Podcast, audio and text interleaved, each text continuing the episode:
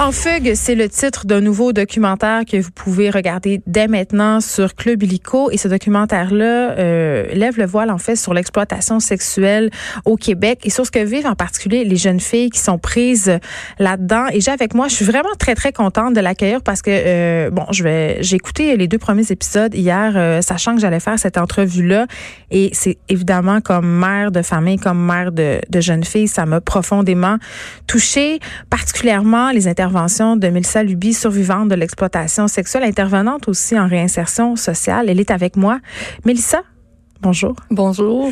Euh, oui, ça m'a touchée de parce que bon, euh, pour le documentaire en fait raconte la quête euh, d'une mère pour retrouver sa fille Natacha non fictif qui est disparue depuis 2018, si je ne m'abuse. Oui, Et on, peut suivre un peu, on, peut suivre ce parcours-là. Puis à travers tout ça, toi, tu nous racontes un peu euh, ton histoire parce que c'est ce que tu fais aussi un peu dans la vie. Tu accompagnes euh, ces personnes-là. Tu es une survivante de l'exploitation sexuelle et tu racontes quelque chose qui me qui m'a tellement marqué. Je crois que ça va marquer les gens aussi. Tu racontes que ta mère à toi, euh, Mélissa, a travaillé aussi dans l'industrie du sexe. Et tu racontes qu'elle t'a amené à un moment donné dans un bar de danseuse, dans le bar de danseuse dans lequel elle, travaillait, je crois. Oui. Si je fais des erreurs, tu Oui, non, non, non. c'est, euh, et, tu, racontes que que toi, tu as vécu ça comme une espèce de moment charnière par rapport à comment tu percevais ces femmes-là, comment tu te percevais, puis comment tu percevais l'industrie du sexe. Puis ça a comme été en quelque sorte un, un espèce de tremplin. Oui, absolument. Euh, ma mère était vraiment belle. Toutes ses amies étaient belles, bien maquillées, bien habillées, des talons hauts.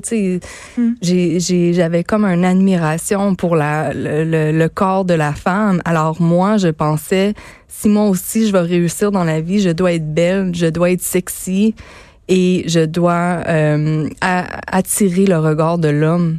Et ça l'a fait en sorte que euh, pour me faire aimer, j'ai j'ai été euh, aussi abusée sexuellement en étant jeune par plusieurs différents temps de ma vie, de ma jeunesse. Fait que ça le fait que moi je pensais euh, si je serais assez belle, ben peut-être quelqu'un va me sauver puis va vraiment m'aimer. Puis s'il couche avec moi, ben peut-être qu'il m'aime aussi. Oui, puis j'ai déjà interviewé des victimes d'agressions sexuelles ici qui me disaient que l'agression sexuelle en tant que telle, c'était aussi une façon, bien que excessivement malsaine et violente, d'avoir de l'attention d'une personne. Qu'elle se sentait comme ça, tu sais, spéciale un peu auprès des yeux de leurs agresseurs. Ben, c'est quand même une technique de l'abuseur, de, de, de, pour apaiser, tu sais, pour que la victime ait un lien de confiance. Hmm. Euh, pour moi, ça a été un, un, un papa de famille d'accueil euh, que j'ai, j'ai, j'ai vécu l'inceste de un an à six ans là, quand même. Là. Puis j'ai eu un chum de ma mère qui m'a abusé, un membre de ma famille. Je veux dire, c'était comme. Alors, je, je, pour moi, le sexe était comme banal. Mon corps était juste un corps. Un outil. Un outil, ouais. Puis je pensais si je faisais plaisir assez bien, peut-être que j'aurais le droit à l'amour aussi. Parce que sexe égalait amour. Oui. Mais toi, tu dis ça, puis il y a d'autres jeunes filles aussi dans le documentaire euh, qui le disent, euh, justement, que elles se valorisent beaucoup avec justement la, séduction, la sexualité, puis on en vient presque à penser que elles établissent leur valeur par rapport à, leur valeur au lit. Oui, comme la, la, valeur extérieure. Oui. Oui.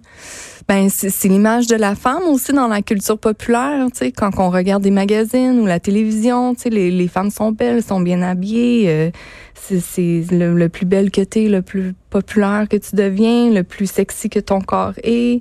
Alors je pense que c'est quand même l'image de la femme qu'on donne et, mais ça met la table justement pour les proxénètes. Ben absolument, puis même que beaucoup de pédophiles ont dit que la société a déjà mis le processus de groomer les jeunes filles. Alors, c'est de belle, moins en moins. C'est ça. Fait que c'est de moins en moins difficile à groomer. Ouais. C'est un processus de, de euh, ben, ben c'est ça, je trouve ça intéressant ce que tu dis parce que euh, je parlais à des gens qui sont spécialisés dans, la lutte à l'exploitation sexuelle qui me disaient avant on avait vraiment ce scénario typique là, ce qu'on entendait un peu il y a quelques années là, justement ce grooming là, là euh, un prédateur entre guillemets qui va approcher une jeune fille, il va la cibler tout, tout à coup, il va la traiter comme une princesse, euh, il acheter des vêtements puis tranquillement l'amener à dire ah là tu me dois une dette, faut que tu me rembourses. Ça c'était le scénario un peu typique. Puis maintenant ce qu'on entend de plus en plus c'est que les filles sont attirées vers ce mode de vie-là. Et, j'entendais, parce que dans le documentaire, il y a un, ex-booker qui parle et il dit, il y avait beaucoup le discours de, bébé, on va faire ça ensemble, on va ben devenir millionnaires toutes les deux, sauf que c'est juste toi qui vas travailler, par exemple, c'est ça. C'est ça. Fait que c'est vraiment de miroiter le rêve de la personne. Alors, ça, ça, ça peut être différent pour euh, pour chaque personne, mais un cas particulier avec qui j'ai travaillé dans le cadre de mon travail à la sortie, c'était une femme que elle, elle voulait vraiment une famille puis elle voulait une maison. Alors le proxénète, euh, chaque coup qu'elle faisait un client, elle comptait l'argent pour le frigidaire ou pour la laveuse sécheuse. Puis en plus, il prenait des rendez-vous avec des agents immobiliers pour l'amener voir des condos. Fait que même si sa famille lui disait cet homme-là, il est pas pour toi, mais elle disait mais voyons, il m'amène, on est en train de le faire, c'est vrai, ça va ça va arriver. Puis c'était un mensonge. Puis cette femme-là, elle, a vécu des, des conséquences émotionnelles graves, de d'avoir de, la difficulté à faire confiance après un homme qui que, que tu as aimé puis tu as tout fait ça pour cette personne-là. Tu peux pas croire que quelqu'un va t'abuser comme ça. Mais c'est dur à croire. ouais. Moi, tu sais, quand, quand ma mère était tellement dysfonctionnelle, puis je lui ai pardonné, puis je l'adore, ma mère, aujourd'hui, là, tu sais, mais, mais elle était pas capable de, de m'aimer vraiment d'une façon fonctionnelle. Elle était pas disponible elle émotionnellement? Pas disponible. Par rapport à, à, la relation que ces jeunes filles-là, ces jeunes femmes-là entretiennent avec leur pimp, euh, il y avait quelque chose que je trouvais quand même intéressant, qui est, qui est difficile à comprendre pour, pour nous, les personnes qui n'avons jamais vécu l'exploitation sexuelle.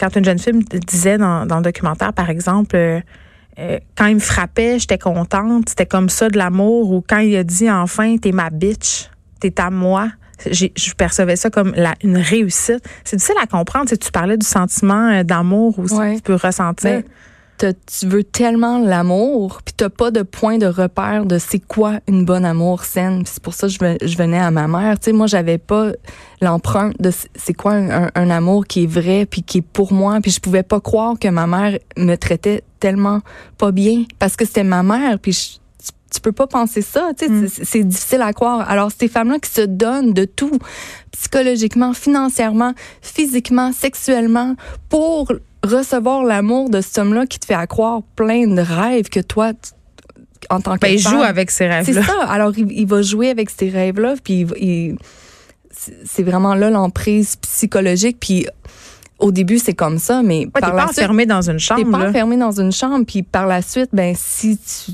à un, moment donné, la fille, a peut commencer à se rendre compte, OK, peut-être c'est pas vrai, puis à essayer de quitter, mais là, euh, la menace arrive, la violence arrive. Euh, aussi, tu sais, je connais où ce que ta, ta petite sœur va à l'école. Alors, si tu continues pas à travailler pour moi, ben, euh, il va recruter ta sœur. recruter ta sœur, oui. Ça arrive souvent. Fait que, tu sais, ces gars-là, ils savent tout sur la personne. Fait qu'ils sont capables vraiment d'aller chercher plein de, tu sais, tirer plein de, de fils, là, de, de leur vie pour ben, les manipuler, pour les garder là. Euh, Mélissa Luby, tu parles euh, que ça t'a pris quelques mois pour rentrer dans l'industrie du sexe et environ dix ans t'en sortir. Comment, comment on sort de ça? Comment ça marque? Écoute, euh, ça m'a marqué euh, de tous côtés, juste accepter mon corps. Tu sais, je me, je me suis sentie sale tellement longtemps, pas juste à cause de l'abus sexuel, mais aussi, tu sais, pour moi, je, je regarde dans le passé, là, puis je, vois mon temps dans l'industrie du sexe comme de l'abus, des viols, ouais. des viols et de l'abus collectif. Je me sentis ma peau je me sentais sale, puis je, me lavais deux, trois fois par jour pendant des années parce que je voulais juste enlever le mal qu'on m'avait fait. Mais Mais j'étais même pas capable de reconnaître que ça venait de ça. C'est comme si je l'interprétais de moi-même. Tu comprends que moi, je, je, me sens pas bien, mais je sais pas pourquoi. Fait il y a eu un travail tellement émotionnel, puis euh, je suis encore avec mon mari, ça fait 17 ans, je l'ai rencontré à 19 ans, on a trois enfants ensemble, puis ça c'est mon miracle, sérieusement que ma famille est saine, puis on est bien, puis on vit quelque chose de tellement beau, puis on était capable de donner à nos enfants quelque chose que toutes les deux on n'a jamais eu. Et puis le seul homme qui m'a aimé, je l'ai rejeté pendant beaucoup de temps, beaucoup d'années. Ton mari ça? Sexuellement, oui, j'étais pas capable. Je je je m'avais tellement donné fait que, tu sais, c'est comme ça te fait là, tellement un mélangement là, de, ben voyons, j'ai été capable d'avoir du sexe avec plein d'hommes, mais là, l'homme qui m'aime, je suis même pas capable de redonner cette partie-là de, de moi. Fait que ça a été un travail, puis il, a été extrêmement patient, et puis on est en amour, là, puis il m'a aimé, là. Puis moi aussi, en fait, même si j'étais pas capable de me donner sexuellement, je me donnais, tu sais, à 100% émotionnellement à cette personne-là. Puis on voulait tellement une famille qu'on qu'on a travaillé fort pour ça. Alors, tu sais, il y a eu le travail émotionnel euh, ensemble, euh, séparément aussi. Parce qu'on peut pas, on peut pas rentrer en relation avec quelqu'un puis juste faire un. Tu sais, il faut vraiment être deux personnes euh, whole, je sais pas, complet, Entière. Entières pour vraiment se complimenter. En, en, en, en tout cas, c'est comme ça que y a, y a- Mais là, vous avez Ma- des enfants, t'as Ouais, des oui. filles. j'ai trois filles. Est-ce que tu paniques un peu sur le fait que peut-être euh, elles vont se retrouver sous l'emprise euh, d'un proxénète? Non, je je panique pas. On depuis qu'ils sont vraiment jeunes, j'ai je je voulais moi j'ai j'ai tout fait sexuellement à l'envers. Hmm. Et puis ça c'était quelque chose qui était tellement important pour moi. Comment je vais faire pour élever mes enfants euh, et les élever dans une sexualité qui vont s'épanouir, qui vont être bien Positive. positive? Alors, tu sais, j'ai, j'ai, je me suis embarquée euh, dans, dans plein de sujets, des livres. euh, tu sais, j'ai, j'ai comme fait une éducation euh, maman à la maison, là, comment que je, je vais, je vais, je vais vraiment amener ça. Et puis, euh, aujourd'hui, les résultats, je veux dire, mes, mes filles sont tellement bien qui attirent les jeunes Elles ont envers âge? eux. Ils ont 16, 14 et 5 ans. Puis tes plus vieilles, est-ce qu'elles connaissent ton histoire? Ouais. Ben pour moi c'est important de, de tout dire avant que mon histoire devienne publique là, tu sais. Puis ça aussi, je trouve ça important quand on parle de la sexualité à, à nos enfants, c'est important de commencer jeune, dans des petites doses, parce que tu veux être le, le, le premier point de référence à ton enfant. Puis je me rappelle, c'est ma petite jeune, euh, elle avait 5 ans, elle était en maternelle, puis elle me disait, ah ben, il y a quelqu'un qui a dit pénis aujourd'hui dans la classe. Puis tu sais, on riait ensemble. Ça la faisait rire, bien sûr. ça la faisait rire. Puis, Ouais. tu sais, j'ai expliqué, OK, un, toi, t'as un vagin, un petit gars, un pénis. Puis, tu sais, c'était vraiment basic, mais j'ai- tout le temps dit, mais moi, maman, je veux te donner la bonne information. Alors, ça serait bien quand t'entends des choses puis tu comprends pas, mais viens me voir, on va en discuter. Mm. Puis, un moment donné, excusez, ma fille était, je pense, en deuxième année. Elle me dit, maman, c'est quoi le sexe? Puis là, j'étais comme, Euh, OK. Et cette question-là est lourde ouais. de sens. Non, c'était lourd, mais là, à, à cause de euh, les lectures que j'avais faites puis l'éducation que je m'avais donnée, là, j'ai dit ben ok, c'est où est-ce que t'as entendu ce mot-là? Ah, mais sur mon Game Boy, ça me demande quel sexe je suis. OK, fait qu'on n'était pas pantoute là, là. Fait que c'est comprends. c'est ça, c'est tellement important de questionner. Oui, parce que nous, on s'est fait un gros big deal dans ça, notre fait tête, J'aurais elle, pu tout y lancer Ouais. la table, tu sais, de c'est quoi le sexe, puis elle aurait comme. elle aurait fait pourquoi Ok, elle me parle de ça? C'est mon bien bizarre, là. Alors, tu sais, c'est important de questionner euh, de où ils entendent ça. Est-ce qu'il Ouais. est arrivé quelque chose à l'école? Alors, tu sais, j'ai- j'ai tout le temps, on a tout le temps euh, parlé euh, ouvertement de la sexualité. Que aujourd'hui, mes enfants sont l'exemple pour leurs amis et leurs amis leur demandent beaucoup d'avis de relations euh, amoureuses. Puis mes enfants, ils n'ont jamais eu de relation amoureuse. Fait que moi, ça me dit quelque chose, qu'ils ont quelque chose en eux pour que les autres enfants leur demandent. Ils sont bien outillés. Ouais. Euh, Mélissa Luby, là, maintenant, tu accompagnes des jeunes femmes qui, se, qui essaient de sortir de l'exploitation sexuelle. Dans le documentaire euh, Fugue, on peut suivre la quête, là, justement, d'une mère qui cherche sa fille Natacha. Ouais. Si on la retrouve, euh, dans quel état on risque de la retrouver? Toi, dans quel état tu retrouves ces filles-là euh, quand tu, tu- tu entres dans leur vie pour intervenir avec elles? Ben, ça dépend, euh, tu sais, ça, dépend du trauma.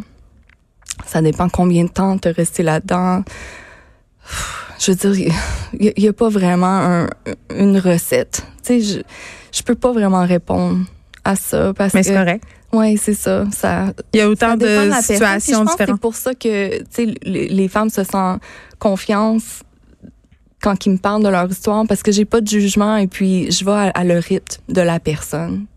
Puis des fois, tu sais, moi j'aurais euh, plein de d'outils puis plein de façons de que que de- de donner pour que- qu'elle s'en sorte, mais faut respecter la personne puis de aussi loin qu'elle elle veut venir avec moi, ben je l'accompagne à ce point-là.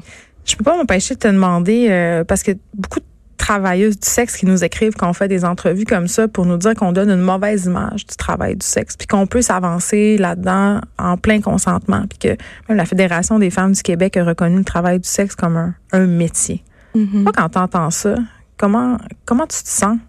Est-ce que tu es d'accord avec ça, qu'on peut s'avancer dans le travail du sexe en étant consentante? Euh, moi, je respecte la, la personne. Alors, euh, je, je, je, je vois qu'il y a des femmes qui, qui peuvent être bien là, dans ce métier-là, Mm. qu'on qu'on peut dire, euh, mais je, je, je, je vois qu'en en tant que société, on représente la minorité des femmes. Parce Mm. que quand on regarde les recherches, 90% des femmes ne veulent pas être dans le milieu de la prostitution. Alors, si on regarde... euh, Mais là, on va dire Qu'est-ce que c'est parce passe? des préjugés sur le travail du sexe. Puis... Ouais, mais il y a aussi les, conséquences émotionnelles qu'on voit Ouais. aussi. Euh, je pense que 75% des femmes peuvent vivre un, un post Un euh, syndrome post-traumatique. Ouais, un, un, Un ouais, choc. un choc. Euh, 40% plus élevé que les vétérans qui vont à la guerre. Alors, tu sais, juste de regarder les conséquences émotionnelles, ça, ça parle. là. on n'invente pas là, les- des traumas juste pour euh, ju- juste parce que ça nous tente. Tu sais, on, on a des vraies personnes en arrière de ça qui ont souffert. Euh, alors, je- crois qu'on devrait vraiment accompagner la majorité. Euh, et puis, s'il y, y a des femmes qui se sentent bien là-dedans, mais c'est, ça appartient à cette personne-là. Je suis pas là pour m'imposer ou la convaincre d'autres. Très bien. Mélissa Luby, merci. Survivante de l'exploitation sexuelle, intervenante en réinsertion sociale. C'est important euh, de souligner, je trouve, euh, d'autant plus. Euh, ça s'appelle Fugue. C'est disponible dès maintenant sur euh, Club Illico. Je vous le dis, écoutez ça. Moi, je l'ai écouté avec ma fille euh, de 13 ans, Mélissa, hier, puis elle avait beaucoup de questions. Je pense que ça peut être quand même un bon point de départ euh, pour parler de ça. C'est des sujets qui font peur, mais je pense que, Ouais, comme tu le dis, on peut l'aborder de façon franche. Ouais, puis c'est tellement important. Tu sais, on dit tout le temps à nos enfants, est-ce que tu as fait tes devoirs? Puis je pense que c'est important de, de, de parler de la sexualité parce que c'est tellement encore plus important que juste aller à l'école puis faire nos devoirs parce que mais intimité. Un petit peu.